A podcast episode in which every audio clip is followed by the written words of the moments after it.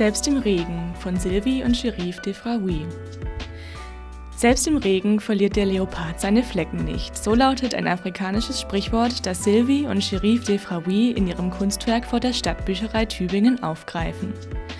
Beim vorliegenden Werk handelt es sich um drei weiße Marmorplatten, die vor der Stadtbücherei in den Boden eingelassen sind.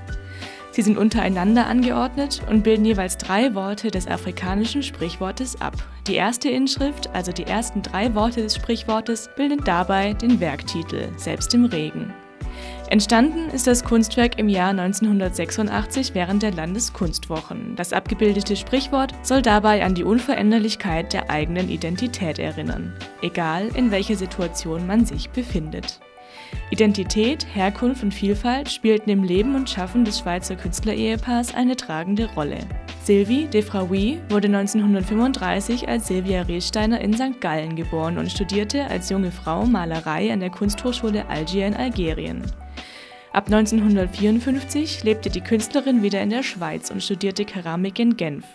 In Genf wurde 1932 auch der ägyptischstämmige Sherif de Fraoui geboren, der in seiner Heimatstadt zunächst Literatur und Recht studierte. Ab 1975 arbeiteten die beiden Künstler zusammen. Gemeinsam unterrichteten die Schweizer auch an der Genfer École supérieure d'art visuel, wo sie sich vor allem der Video- und Installationskunst widmeten. Ihr Schaffen richteten Sylvie und Sherif de Fraoui dabei nach einem von ihnen erdachten Konzept aus, das sie, paradoxerweise, Archive du Futur, also Archive der Zukunft nannten.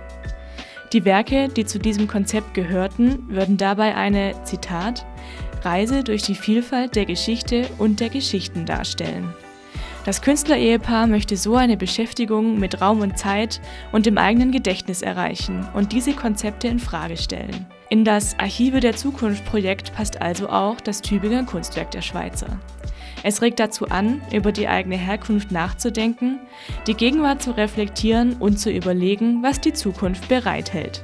Weiter geht es mit dem Kräuterbuch von Kubach-Wilmsen zu finden beim Nonnenhaus 6.